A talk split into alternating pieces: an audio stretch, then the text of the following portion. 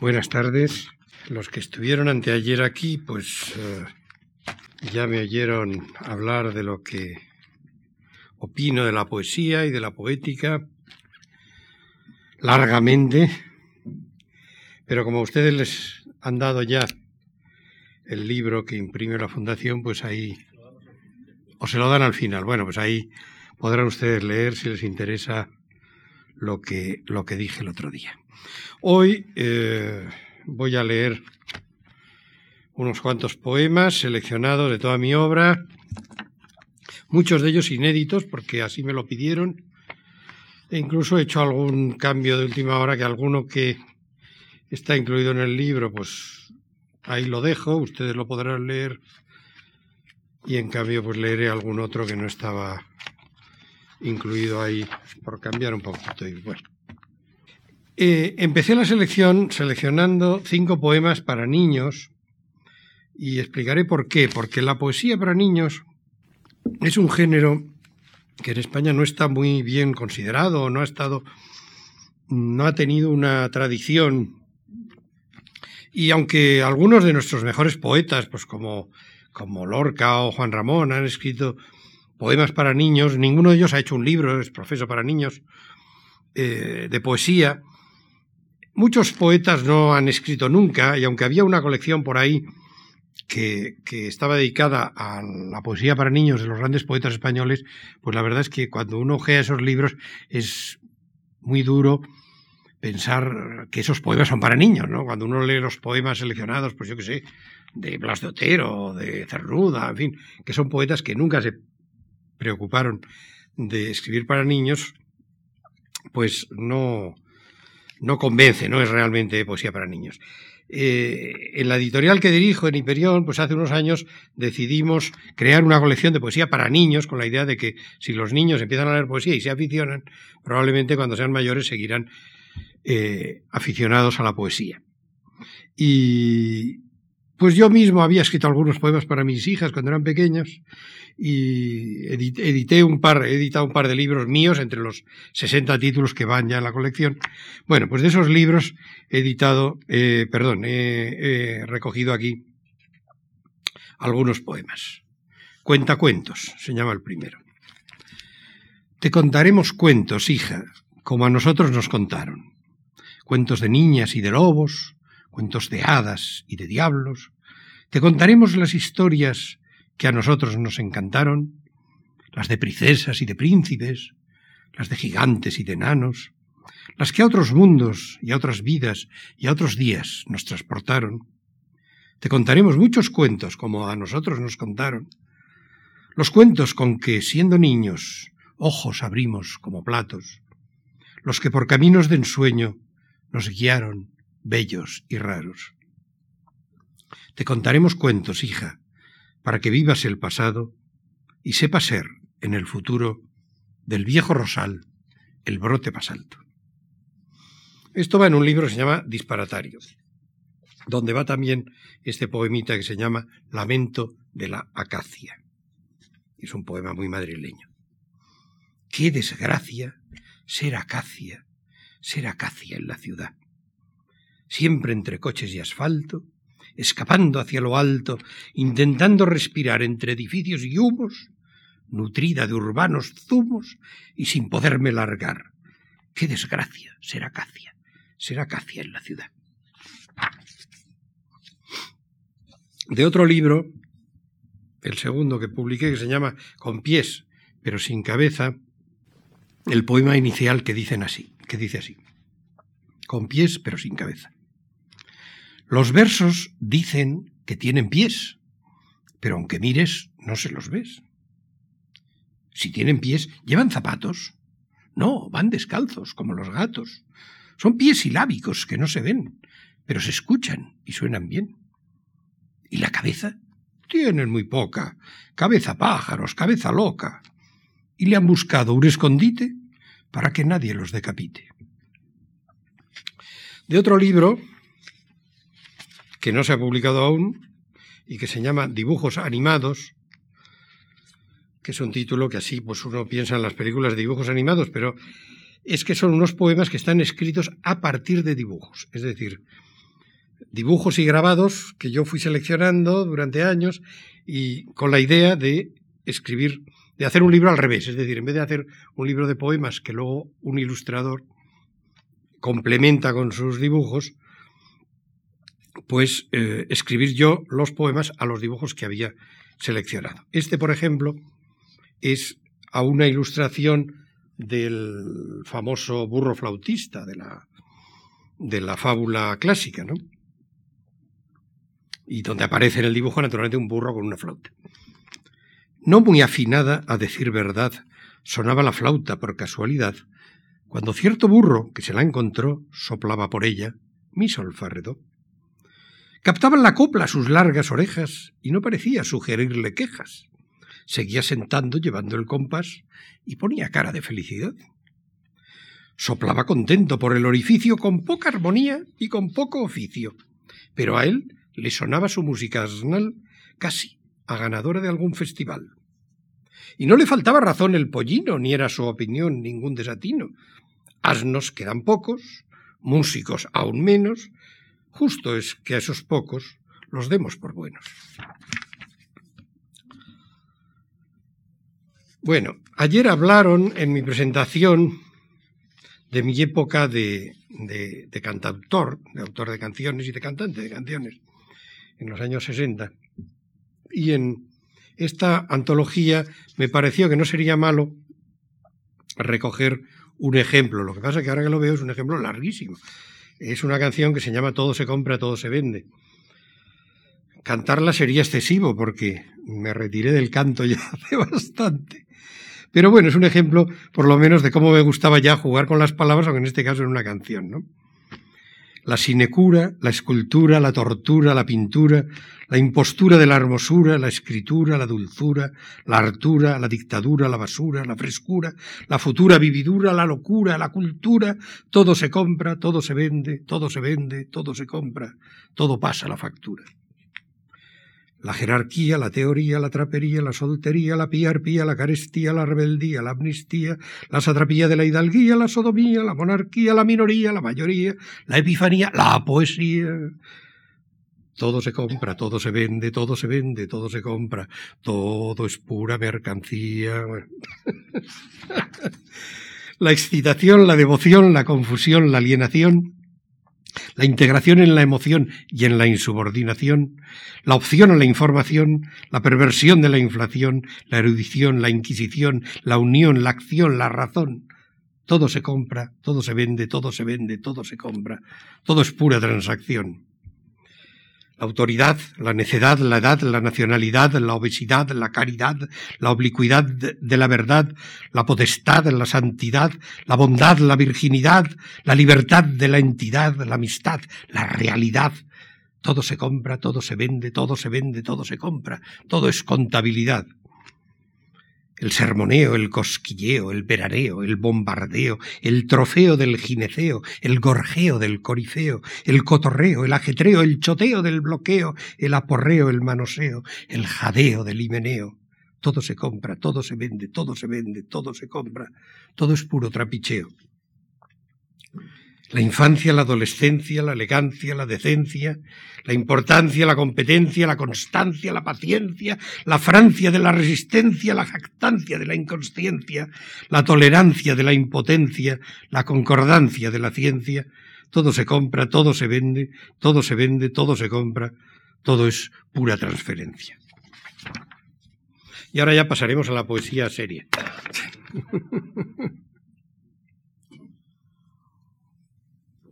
de mi primer libro, Viajes y Estancias, por eso estoy en las palabras. Por eso estoy en las palabras. Porque el silencio vive si la palabra calla, y el olvido se extiende donde el amor deserta, y de las mordeduras, gozosas o crueles, solo queda la huella que arrancan a las prensas. Por eso estoy en las palabras. Porque el cerezo da sus frutos sin saberlo, y sin saberlo el cáñamo presagia las banderas. Pero el hombre conoce que entre nada y la nada solo puede dejar unos vocablos limpios. Unos vocablos limpios o una voz iracunda que arranque el velo hirsuto donde se oculta el sueño. porque sólo la voz, las palabras perduran cuando embebe la helada la luz de los tejidos. Por eso estoy en las palabras. Porque a pesar de todo, contra razón, salvado queda el que dijo, y nada contra razón también queda del que cayó, sino el molde vacío de su materia muda. Por eso estoy con las palabras, y por eso redescubro un sentido al sinsentido en ellas, y repito sonidos que heredé sin quererlo, y es mi roce en su uso, mi paso por la historia. Del segundo libro de aquel amor me quedan estos versos, en tu cuerpo otear. En tu cuerpo otear caminos de la noche, perder el rumbo voluntariamente y descubrirlo en tus palabras, el vellocino de oro en tu vientre buscarlo, dejar para tus labios la anunciación gozosa de el dorado, para tus manos mi melancolía. Interpretar tu risa y tus silencios desde esta orilla del presentimiento. Descansar en tus ojos, mis ojos, intentando encontrar un sentido al tiempo y a su paso. De otro libro que se escribió en aquellos años, aunque luego se publicó como 20 años más tarde, con el título de Viento Fresco, que reúne poemas míos de, yo les llamaba un poco post, postistas, o sea, que eran un poco postistas atrasados. Bueno, pues un soneto que se llama Pío Pío. Allí, al pie de la cama, los zapatos rompen la perspectiva de abandono. En la pared sonríe Pío Nono con un gesto habitual en sus retratos. Descansan los zapatos, pero hay ratos en que despiden música y un tono leve surca el espacio como un fono que atravesara mares insensatos. San Pío desdibuja su figura y Urbi et Orbi nos da, desde la altura, permiso para santos devaneos cómo se han apagado los deseos, echamos mano de ánimos sensatos y otra vez nos calzamos los zapatos. El siguiente libro, Esos tus ojos, que se publicó el año 81, En tu cuerpo descubro. En tu cuerpo descubro, al ofrecérseme, el rosa y el ciclamen y el violeta de los geranios variopintos, el dorado perfil de la cebolla, el rojo restallar de la azalea, la bondad de la papa, el perfume del té, la luz del cáñamo y el negro resplandor del pensamiento. De otro libro, el siguiente, Camino de la Voz, que se publicó el año 88, un poema corto que se llama Altos Miradores y que el epígrafe dice John Lennon porque está escrito a raíz del asesinato de, de John Lennon altos miradores. Bajo la luna llena de diciembre, alguien quiere creer que oye una melodía. Vibración escarchada que Caronte a zarpazos querría detener y orgullosa desde la muerte asoma en altos miradores a la vida. El siguiente, aquel fulgor, es del siguiente libro otros labios me sueñan, que es un libro mm, compuesto de poemas eh, que son monólogos, monólogos dramáticos, poemas en primera persona, hablados supuestamente por distintos personajes. Este, el epígrafe dice Saikaku. Saikaku es un novelista japonés de, de 1800, finales del, del 18, por ahí, creo. No, finales del 17, principios del 18. Soy una prostituta japonesa del siglo XVII, joven, bella. Hago el amor a un comerciante para quien quemo aloe, templo saque y samicén y cesciño mi faja lentamente. El fulgor en la noche. De amanecida pedirá papel, pincel, le haré la tinta y esbozará unos signos elegantes hallaré aquella noche, varios siglos más tarde, leyendo a Saikaku, aquel fulgor. Residuos. El epígrafe de este poema dice, el castellano es un residuo romano, pintada en Eibar. Tal cual, yo venía de, de, un recital en Irún y al pasar por Eibar con mi coche, en una pared vi esta pintada de alguna Berzale con sentido histórico al parecer, y decía, el castellano es un residuo romano, que le debía parecer fatal, claro. Entonces, bueno, vine todo el, todo el viaje pensando en el tema y, escribí este poema. Que empieza con una contradicción porque llamo a los romanos lo que no eran, pero es una, en fin, es un jueguecito. Bárbaros los romanos civilizaban a los fronterizos a golpe de legión y anfiteatro. Forzados constructores, los indígenas, nuestros antepasados, levantaron sobre su abierta herida puertos, calzadas, puentes, puertas, calles, murallas, cloacas, acueductos, armaduras, espadas, códigos, catapultas, campamentos, galeras, fraguas, carros, arados, prostíbulos, escuelas, censos, leyes, prisiones, foros, circos, estadios, senatus populusque, esclavos, ciudadanos, mercados, plazas, fuentes, termas, teatros, templos, viñas, olivos, rosas, lápidas, libros, versos. La herencia que nos dejaron los romanos. Una copa de Oporto. Este apareció en el libro Corazón Independiente, el año 98, y está dedicado a un gran amigo al que luego nombro dentro del poema, un portugués, nieto de español y de portuguesa. Una copa de Oporto. Las cosas son así, desconcertantes, tercas, demoledoras, de puro naturales, irremediables, inocentes. ¿Tú te crees que tienes un amigo y de pronto te enteras, de pasada, de que solo te queda su agujero, un recuerdo, ya trunco. Un amigo, uno menos. Fernando Asís Pacheco terminó su tarea y se ha marchado. Son las cosas que pasan. Son los hombres que pasan, que pasamos.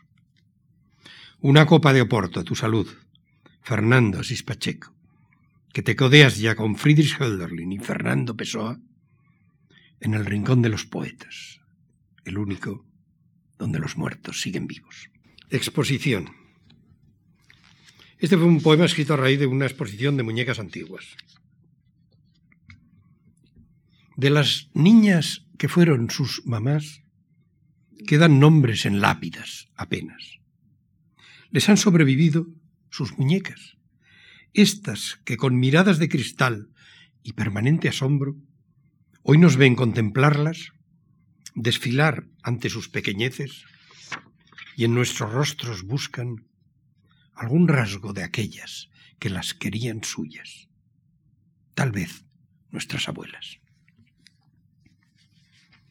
Esto apareció en Artes y Oficios y en el mismo libro este otro poema Truchimán, que con una metáfora general, todo el poema es una metáfora alrededor de, de un músico, de un primer violín, y en realidad es un homenaje a los traductores, o sea, con una palabra medieval, truchimanes.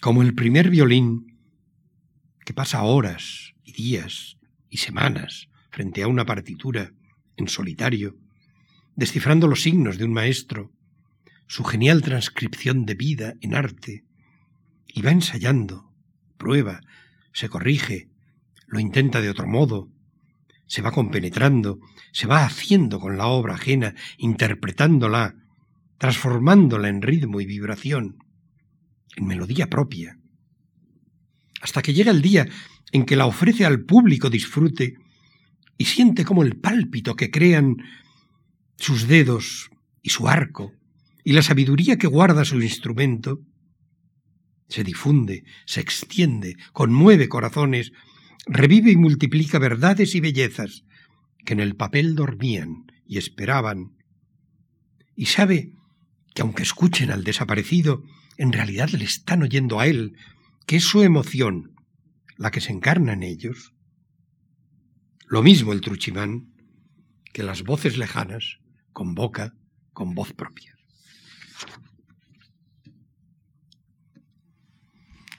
De mi último libro publicado, que se llama Flores del Tiempo, Futuro. Somos polvo en el polvo, aire en el aire. Fugazmente recuerdo, luego olvido. Un día dejaremos de latir y ya sin ver, ni oír, ni acariciar, sin hablar ni besar, ¿cómo vamos a ser? Mineral, vegetal, nuestro futuro continuándonos nos desconocerá. ¿Qué sabrá el barro ese de cuando fue feliz? Y este otro se llama Museo de la Revolución. Cubre el polvo la historia en los museos con premeditación y alevosía. Se empaña lo que tanto relucía, se apolilla el baúl de los deseos. Las, ropas de los héroes se destiñen y sus mitologías se acartonan. Los viejos artilugios no funcionan y los firmes cilicios se destiñen. Lo que se estabiliza entra en barrena, lo que arrasó se institucionaliza. Es el poder de complexión plomiza, pero no le perdona la gangrena. No nace y crece nada que sea fuerte. Por más que se desborde exuberante, el tiempo se lo lleva por delante. Todo germen de vida entraña muerte. Y ahora venía aquí uno que no les voy a leer, ya lo leerán en el libro, porque era sobre un verano siniestro que nos ocurrió a todos. Y en cambio, pues voy a leer un poema que escribí para mi hija Gabriela, que está aquí, que vino, que vino anteayer y que ha vuelto a venir hoy, a escuchar a su padre, que se llama Consejos y avisos a alguien joven. Para una joven de 18 años. Bueno, eh, es muy curioso porque el otro día estaba leyendo a un poeta al que no había leído nunca,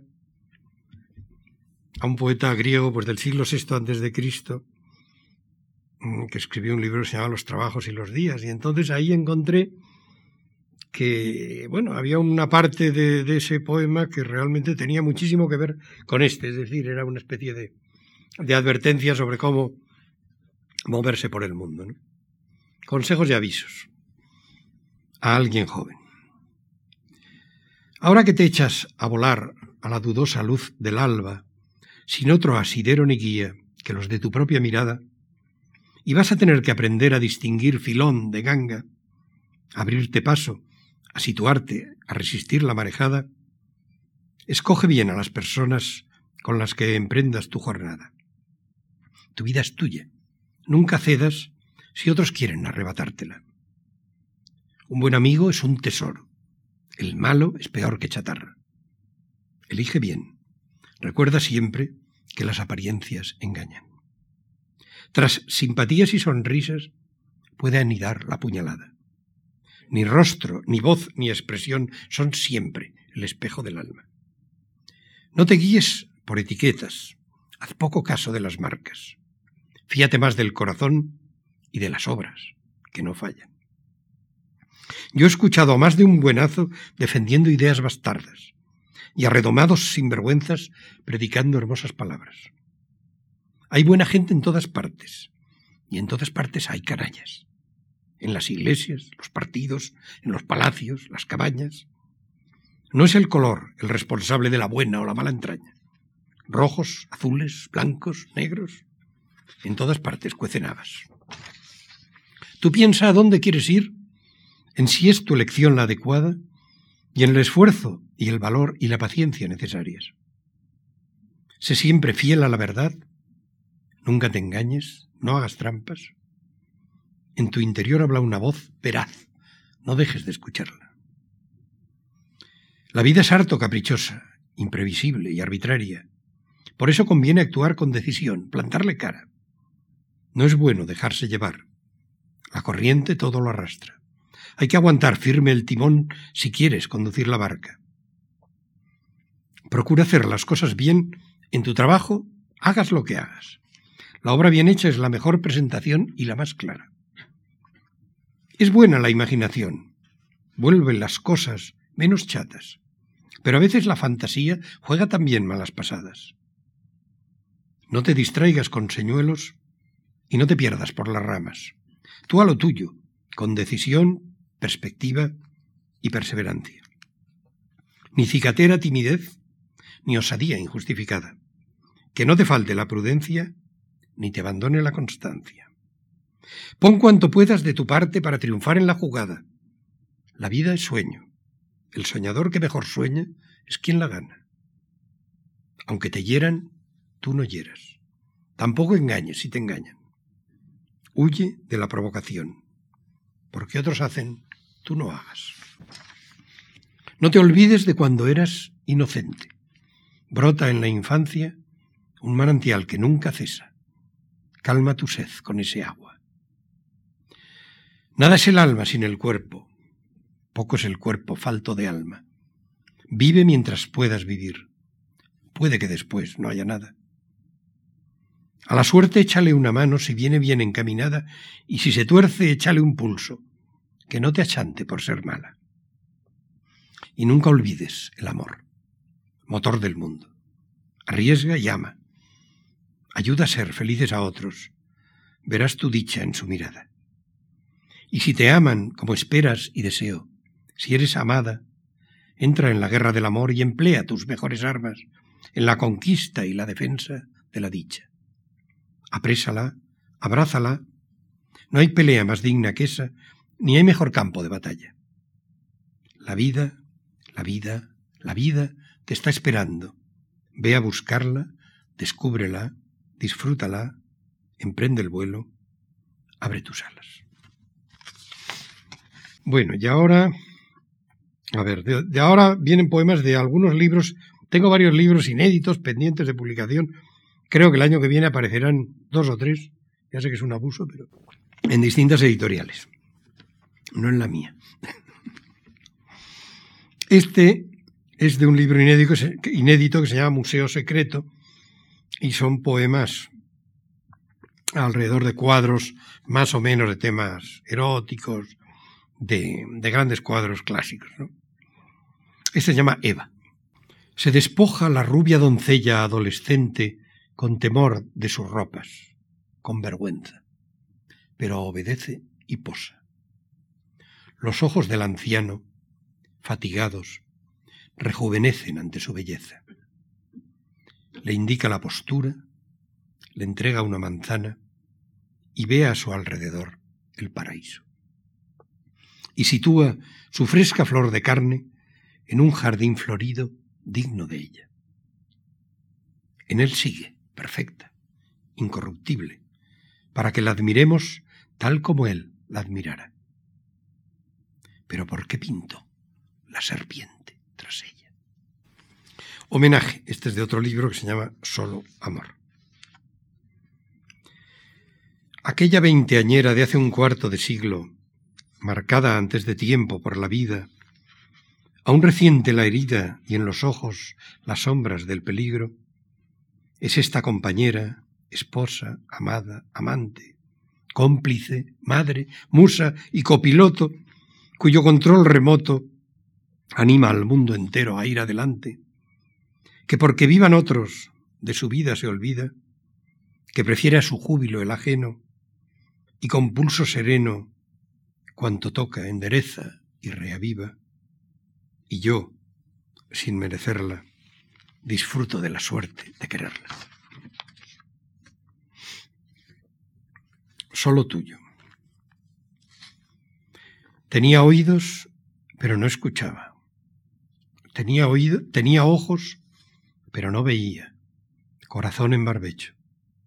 Me labraste, sembraste y abonaste de amor, de amor, de amor. Hoy broto para ti, cosecha nueva fruto que es solo tuyo. Y de ese mismo libro, espejo soy, espejo en carne viva que recrea tu ritmo, tu cadencia, cuerpo que de tu cuerpo amor recibe, alma que amor recibe de tu alma, espejo libremente encadenado a tus minutos mismos tan de lana, a tus siglos tan justos, a tus ojos abiertos a la paz, a tu tesoro, espejo claro, pecho transparente donde ondean tus ramas entre azules, imagen de tu imagen, encantada profundidad a besos con tu altura. Espejo soy de amor, porque me amaste y te amé y nos amamos y es bastante. Y solo amor, que es el que da título al libro, solo amor, solo amor, que es muchas cosas, que es muchos sentimientos, muchas afinidades. Amor que mueve el sol, que nos imanta en torno al sol, en torno a las estrellas, amor danzando el son del universo. Amor que nos acerca y nos transforma, nos educa y afina, nos mejora, nos pule, nos ensambla. Amor en el lugar del nacimiento y el gozo, en el engarce de las sangres, en el crisol fogoso de la especie. Solo amor, solo amor. Que las palabras vibren con su emoción, que el canto sea celebración y gozo.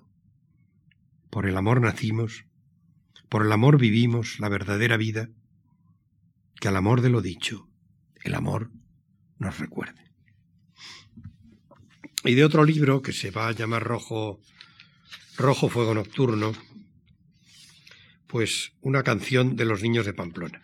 Los que me escucharon anteayer, pues ya saben que mi infancia y primera juventud pasó en Pamplona. No estará por ahí Javier Goñi, ¿verdad? Bueno. Canción de los niños de Pamplona. Llueve en mi infancia. Llueve días y días, camino del colegio, mañanas frías la boina en la cabeza, la gabardina, los zapatos de goma, la medicina, la cartera en la mano, quien más, quien menos, camino del colegio, los niños buenos. Mañanitas de invierno, frías y oscuras, por las calles mojadas, sombras de curas. Voces de campanarios llamando a misa, las beatas entrando a prisa, a prisa. Campanillas, campanas y campanazos martilleando el aire, Dios a pedazos. Vendedores con hules y gabardinas voceaban la prensa por las esquinas. Vendían el diario, el pensamiento y hasta la arriba España, de ciento a viento. Camino del colegio por las aceras, procurando mojarnos en las goteras. Placeres del colegio en el invierno, primeros escalones hacia el infierno. En las horas de estudio, jugar a barcos, y al salir al recreo pisar los charcos. Los niños de Pamplona siempre chirreados, caladitos de frío, desorientados. Por las tardes a veces, ya merendados, salíamos con la madre a unos recados. Pasaditos por agua, como los huevos, nos llevaban de compras, zapatos nuevos. Llueve en mi infancia, llueve, llueve a diario, se me mojan las hojas del calendario, llueve en mi adolescencia, Llueve en Pamplona una lluvia insistente, fría, tristona. Llueve en Linda Chiquía, llueve en Mañueta, en Dormitalería y en la Estafeta, llueve en la Rochapea, llueve en San Pedro, llueve por el camino del cementerio, llueve en Pamplona, llueve, sigue lloviendo. En mi recuerdo, el agua sigue cayendo. De ese mismo libro, Bajar al perro. Unos ojos pendientes de su amo, prestos a disfrutar en su alegría y a apenarse en su pena, ojos de perro fiel, me acompañaban en mi lejana infancia. Ratonero canela, esbelto y vivo, compañero de juegos de hijo solo, pese, pese a los años, sigues invitándome a bajar a la calle y dar juntos la vuelta a la manzana. y este soneto que se llama Herencias.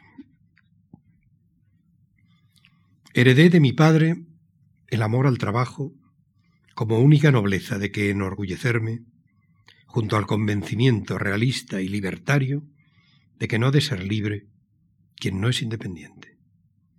Aprendí de mi madre el gusto por las artes, escritura, pintura, música, poesía, los dones de las lenguas, las luces de los viajes y el no querer ser nunca como la mayoría. De los abuelos, pocas enseñanzas difusas, unas briznas de magia de Jesús, el paterno, la resistencia crítica de Agapito, el materno, y de las dos abuelas, carantoñas profusas. De cuantos existieron para que yo existiera, todo lo que me lleva a ser de esta manera.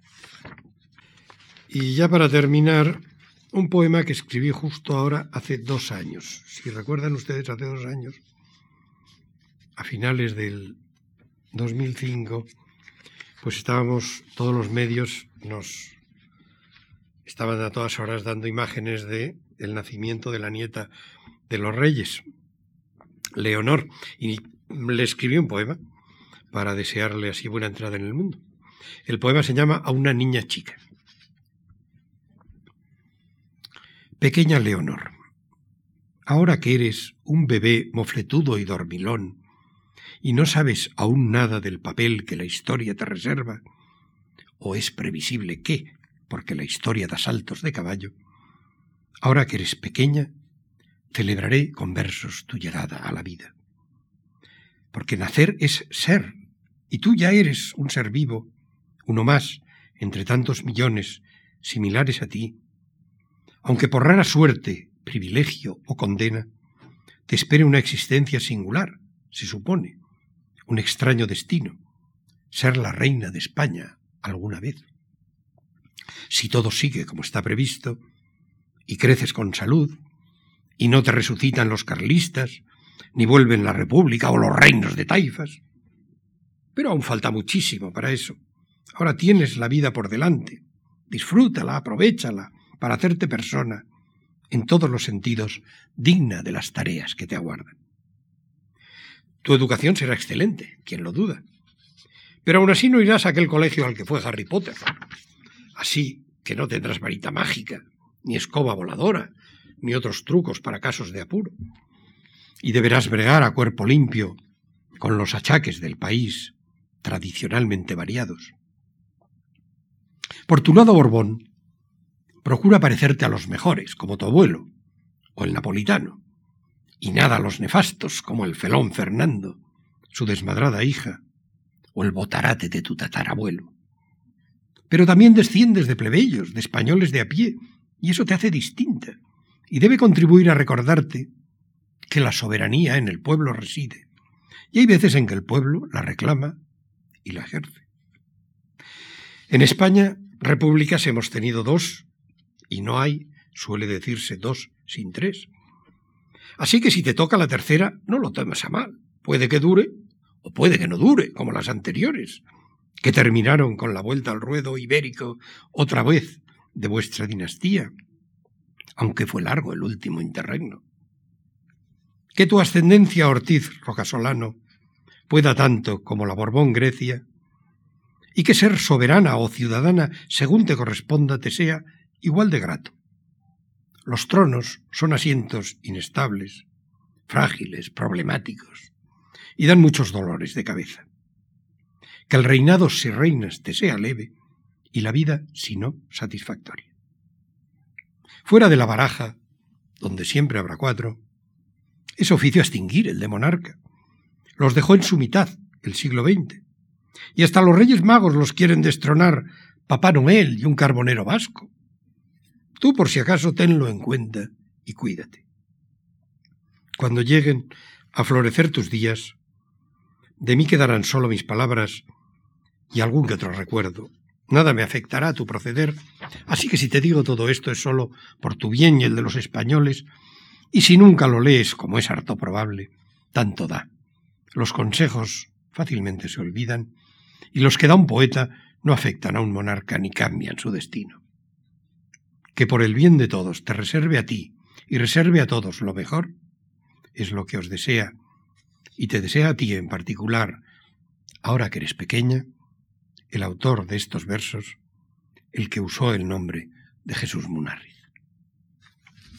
Bueno, les leo un poema final que no es casi mío, casi, casi no es mío. Se titula Reciclaje y como todo lo del reciclaje se hace con cosas ajenas, pues efectivamente. Eh, es un homenaje a, los poetas de nuestra lengua castellana. Los poetas son puro reciclaje, con todo hacen poemas.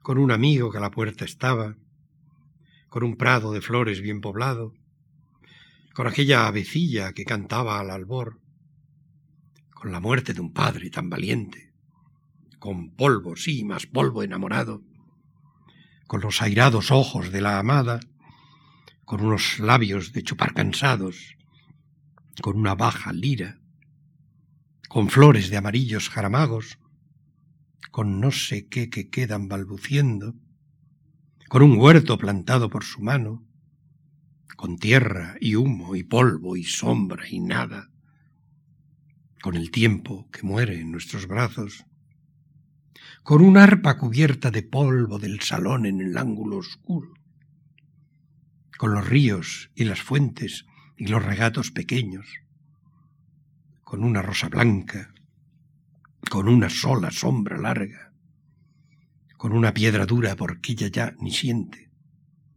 con cosas de poca importancia, con sudor, polvo, hierro, con un viejo olmo hendido por el rayo, con un tren que pasa por la vía como aguinaldo de juguetería, con las claras orejas de su burro, con una gota de sangre de pato, con una paloma que se equivocaba, con sangre de cebolla, con un río de sueñera y de barro, con un mirlo debajo de la piel, con viento del olvido que cuando sopla mata, con todo, hacen poemas, los. Pues dígame. Justamente le quería preguntar que ¿por qué abrir, por qué abrir la sala preguntas hoy? no puede decir nada más que explíquenos cómo resuenan sus decasílabos o sus duodecasílabos y en que la poesía toma la palabra por sí misma y no abrir la sala preguntas el martes, cuando uno podría decir qué precede ¿Qué, toma, presencia? ¿La poesía o, la poética? O... Pues sí, tendrá usted razón, seguramente. Pero vamos, a mí me dijeron, pues no hace falta que estés toda la hora, lees tres cuartos de hora y luego dejas que el público intervenga y por eso lo he hecho. Sí, si me permite. Sí, claro. Lo que, lo que estaba intentando hacer era, era pues invitarlo justamente para que discutiera eso, eh, la, presencia de la poética o de la, o de la como Fíjese, con lo que estuve hablando el otro día, que fue larguísimo, y aún lo tuve que recortar, sobre poética. Claro, se puede hablar muchísimo, ¿no? Pero una de las cosas que dije allí, pues es que, que la poesía se demuestra con los poemas, ¿no? Entonces, eh, se puede hacer poesía de muchísimas maneras. Eh, hay quien adopta una manera o tiene una manera de escribir y es fiel a esa manera toda su vida y es perfectamente identificable.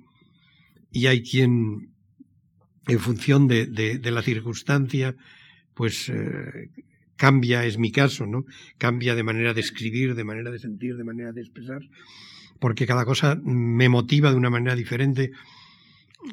En, entre los pintores, por ejemplo, pues hay casos muy claros, ¿no? Hay pintores eh, que, que, siguen una línea casi idéntica toda su vida, ¿no? Un, yo sé, un Braque, un Juan Gris, y en cambio pues un Picasso no para de cambiar, no para de cambiar porque cada cosa le sugiere y en cuanto ha hecho algo ya le parece que ya lo tiene hecho y no, no quiere repetirse y va cambiando, va cambiando, va cambiando. Bueno, pues, mm, o, en la poesía tenemos a, a, yo que sé, a Jorge Guillén, que es muy fiel a su manera de escribir en lo fundamental, y tenemos a Alberti, que cada libro es un libro, y son libros muy valiosos y completamente diferentes entre sí, ¿no? Bueno, pues yo me podría alinear modestamente con estos, con los que van cambiando. De hecho, mis libros, cada uno tiene personalidad propia. Naturalmente hay una serie de temas que aparecen, van apareciendo en distintos libros. Vistos ya con perspectiva, pues uno se da cuenta de que, de que, pero son muchísimos los temas mm, que, me, que me pueden sugerir escribir sobre ellos.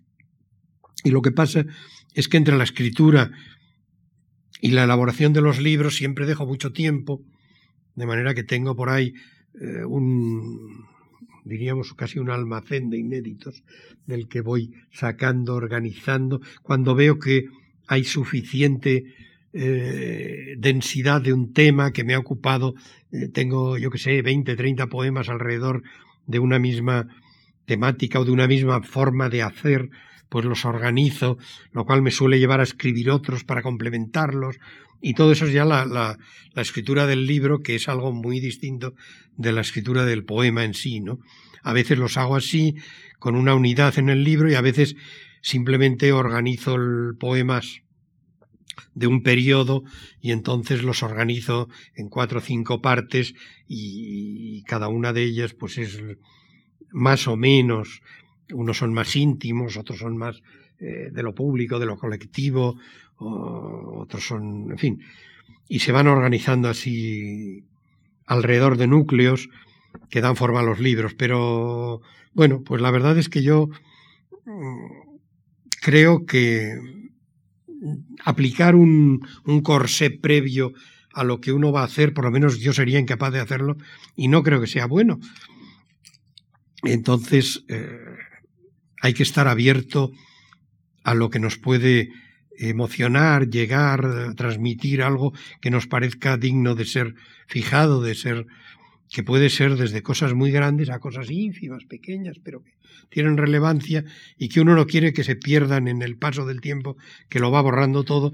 Y bueno, pues esa, esa facultad de, de fijarlo en un poema y que ahí quede, quede más o menos esa esperanza de que no, de que no se pierda, de que de que, en fin, Machado decía la poesía es palabra en el tiempo, casi es palabra contra el tiempo, habría que decir casi, ¿no? Porque es luchar contra el tiempo a través de la palabra, ¿no?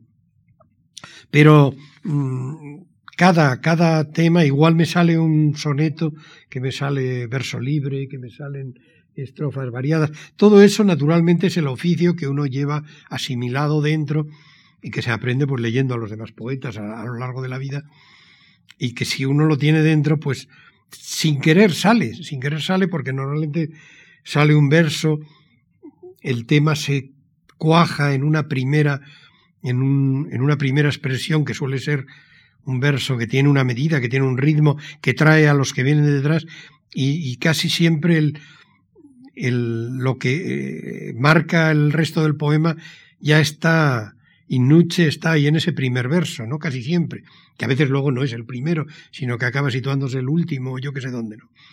Pero sí, surgen con un ritmo y bueno, pues darle forma a ese ritmo mm, es ya el oficio, que yo creo que en este, como en todas las artes, pues hay que tener oficio para saber plasmar lo que uno pretende. Luego ya que eso guste a unos o a otros, pues Depende porque también los lectores son muy variados y también los gustos son muy variados. Sí, por favor. Preguntarle si en algún momento de su larga trayectoria ha eh, realizado algunos poemas concretos. Me refiero a la poesía concreta. ¿Concreta como de concreta? Género, de la poesía concreta. ¿Pero ¿A qué, qué considera usted poesía concreta? A la que usa la tipografía. Sí, sí, sí, sí, sí, sí, poemas visuales Sí, lo que pasa es que esos poemas no se pueden leer. No se pueden leer en voz alta ante un público. Quiero decir, hay que verlos, ¿no? Hay que verlos como, como un cuadro. Los he hecho a veces, no he hecho muchos, pero sí, a veces uno juega con las letras y con. Antes jugábamos con el letraset, que eran aquellas letritas que se pegaban, y luego con el ordenador, en el que también se pueden hacer juegos, e incluso a mano, pero. Sí, lo que pasa es que eso es una variante de la poesía Mm, que bueno, que ha dado cosas y a mí me gusta. Eh, hay un poeta catalán, Joan Brosa, que consiguió cosas magníficas, por ejemplo, en ese, en ese tipo de poesía, ¿no? Y luego, pero está más cerca casi de la obra de arte gráfica, está más cerca de la pintura muchas veces. Y son obras para ver colgadas, para ver en una exposición, en una sala de exposiciones. Más, para mí, más que en un, que en un libro, ¿no? Transmiten, es una, lo que transmiten está más cerca de la pintura que de la lectura. Por eso digo, no se pueden leer. Claro, una poesía que no se puede leer es otra cosa para mí, ¿no? Casi es otra cosa. pero se puede hacer y tengo un amigo, Antonio Gómez, que está en Extremadura, que ha hecho cosas magníficas, ¿no? Pasa que acaban jugando, empieza con las letras y acaban jugando con los objetos, integrando los objetos, las imágenes en la letra, por eso digo, ya son, lo que hacen son casi cuadros, ¿no? Y a veces son sin casi, son cuadros, incluso en el caso de Brosa son esculturas, o sea, que pasan de una idea, de una imagen, no sé si usted conoce alguna cosa de Joan Brosa, pues bueno, Joan Brosa fue un gran poeta catalán que murió hace poco, ya mayor, y tiene una obra variadísima. Entonces, por ejemplo, dos, dos, dos obras suyas que le puedo describir de alguna manera. Cuando murió el Che Guevara, él hizo un, un homenaje al Che, que consistía simplemente en un abecedario de letras mayúsculas donde estaban todas las letras y faltaban la C, la H y la E. Eso era su homenaje al Che. Era de una eficacia visual tremenda, ¿no? Y, otra cosa que hizo, y al final trabajaba con galerías de arte y hizo un objeto que hacía tiradas limitadas y los vendía muy caros, hizo un objeto que se llamaban esposas y era una pulsera de brillantes, de una pulsera de, de pedida y una esposa de la policía, de las que usa la policía, atadas con la cadenita. ¿eh? Entonces, esa, esa, ese juego entre el matrimonio, la detención, en fin, lo que son las esposas, bueno, es un juego eh, visual, eh, conceptual, que, que, lo podía haber hecho, supongo, en, un, en una imagen y lo hizo directamente en un objeto que se exponía en las galerías de arte, ¿no? Es decir, son juegos, eh, en fin, imaginativos, creativos, pero que acaban, yo creo que acaban desembocando en las artes, en las artes, eh, en lo que es la pintura y la escultura, ¿no? En las artes, no en, no en, la, en la literatura propiamente. Muchísimas gracias.